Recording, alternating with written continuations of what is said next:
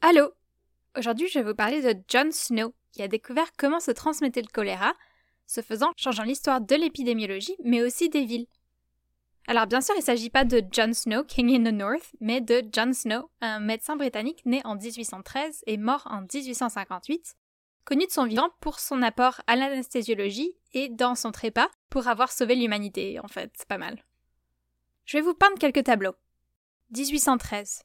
Bébé John Snow naît dans un quartier super pauvre de la ville de York. Le quartier est en zone inondable, juste à côté de la rivière House et la rivière est contaminée par les égouts et un cimetière à proximité. Burke. Jon Snow grandit entouré de maladies et de morts, mais aussi de mathématiques. Le jeune John est doué en mathématiques et il adore ça. À 14 ans, il devient l'apprenti d'un médecin local et en 1832, alors qu'il a 19 ans, il est confronté à sa première épidémie de choléra. En 1844, Jon Snow obtient son doctorat en médecine et s'établit à Soho, à Londres. Sa vraie passion, l'anesthésie. Il recherche et il publie des articles sur le sujet. Embarquons dans un autre tableau. On est en 1854 dans les rues de Soho à Londres, juste devant le cabinet de Jon Snow. Si vous avez déjà visité Soho, oubliez tout ce que vous y avez vu. Soho pue et est dégoûtant. Le sol est jonché d'excréments, de sang en provenance des abattoirs et autres flaques peu ragoûtantes. Une mère nettoie la couche de son bébé qui pleure. Son bébé est malade avec la diarrhée. Elle utilise de l'eau fraîche qui tombe sur le sol. Les rues grouillent d'enfants sales et les usines produisent d'épaisses panaches de fumée noire. Dans toutes les maisons et usines du quartier ou presque, les londoniens tombent les uns après les autres malades du choléra. Ils ont la diarrhée, ils se déshydratent, puis ils meurent. Les égouts n'étant pas encore arrivés à Soho, leurs excréments sont absorbés dans le sol. Que blâme-t-on alors? Les miasmes. Les miasmes étaient pensés à l'époque comme des particules non définies qui émanent de tout ce qui est dégoûtant et qui pue, et qui circulent dans l'air et contaminent celles et ceux qui respirent cet air. Jon Snow, en tant que médecin à Soho, voit au quotidien les gens tomber malades du choléra et il ne croit pas à la théorie des miasmes. Quelque chose d'autre se trame, le choléra ne se répand pas par l'air. En parlant aux habitants du quartier, Jon Snow identifie un point commun. Ils utilisent tous la même pompe à eau située sur Broad Street. Snow effectue des prélèvements d'eau, mais à l'aide des outils de l'époque, il ne trouve rien. Il va tout de même parler au gouvernement et les convainc d'une solution provisoire assez simple faire enlever la poignée de la pompe à eau de Broad Street. L'épidémie s'éteint. Jon Snow fera cependant remarquer que l'épidémie avait déjà commencé à ralentir avant l'intervention sur la pompe. Maintenant qu'il a dealé avec l'épidémie, il veut comprendre et démontrer comment se transmet le choléra. À l'aide de registres des décès dans son quartier, Snow recense les cas de choléra. Chaque cas est traduit par un petit trait sur une carte. 3 à cette adresse résidentielle, 19 dans cette usine de Broad Street, 0 dans cette brasserie à quelques coins de rue. Qu'est-ce qui différencie cette brasserie? Pourquoi il y a eu 0 cas? Ah, parce qu'elle a un accès séparé à l'eau et que tous ses employés ont un accès à la bière gratuite au travail. Aucune raison alors de boire de l'eau qui provient d'une pompe à quelques coins de rue de là. Jon Snow dessine ensuite sur sa carte une zone délimitée par des petits traits qui représentent la zone où ça fait du sens en termes de temps de déplacement de se rendre à la pompe de Broad Street et non à une autre pompe. La plupart des cas de décès recensés par Jon Snow du choléra se trouvent à l'intérieur de cette zone. Sa théorie se confirme. S'il s'agissait des miasmes, les cas se seraient concentrés totalement différemment et n'éviteraient pas les adresses munies d'un accès indépendant à l'eau. Longtemps après la mort de Jon Snow, des chercheurs réaliseront qu'un réservoir à excréments souterrain était situé à seulement 3 mètres du réservoir lié à la pompe de Broad Street. Vous vous souvenez de cette mère qui lavait la couche de son bébé malade dans les rues de Soho? Ben, Son bébé avait importé le choléra dans le quartier d'une autre source, et ses excréments contaminés se retrouvèrent dans une grosse flaque, puis dans le sol, puis dans l'eau de la pompe de Broad Street.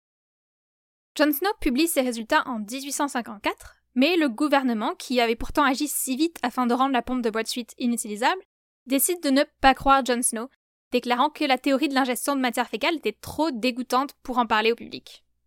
En 1866, alors que Jon Snow est décédé depuis 8 ans, face à une nouvelle épidémie dans un autre quartier, un des opposants de Jon Snow décide de faire ordonner que l'eau soit bouillie avant d'être consommée. Et ça marche. Il reconnaît ainsi que l'eau joue un rôle dans la transmission du choléra, mais ne reconnaîtra pas que Snow avait raison, parce qu'il est borné. Je vous ai dit en introduction que Jon Snow avait aussi changé l'histoire de nos villes. C'est pendant mon bac en urbanisme et ma maîtrise en études urbaines que j'ai appris le rôle de Jon Snow dans l'histoire des villes. Si on y pense, l'épidémie du choléra de 1854 était le résultat direct de l'urbanisation. La ville de Londres grandit à une vitesse phénoménale, nourrie par l'industrialisation et l'exode rural. Les inégalités socio-économiques laissent le prolétariat vivre dans des conditions au-delà de l'insalubrité, dans des bâtiments de briques et de broc, dans des rues jonchées d'excréments partout. Les personnes pauvres s'entassent et s'entassent, congréguant autour d'une seule pompe pour tous leurs besoins en eau. Les infrastructures ne peuvent pas suivre l'explosion de la ville et certains quartiers se retrouvent donc sans égouts, attendant que la construction dans les quartiers plus riches ne se termine pour eux aussi pouvoir bénéficier de ce luxe. La théorie des miasmes prévalant toujours à l'époque en Europe, la pensée hygiéniste se développe, voulant purifier les villes. L'exemple le plus connu d'une traduction urbaine de l'hygiénisme est celui des réaménagements haussmanniens à Paris, qui débutent en 1853 et qui viennent remplacer les quartiers denses et pauvres par de grands boulevards censés permettre la circulation de l'air et empêcher la propagation des miasmes. À New York, on construit Central Park.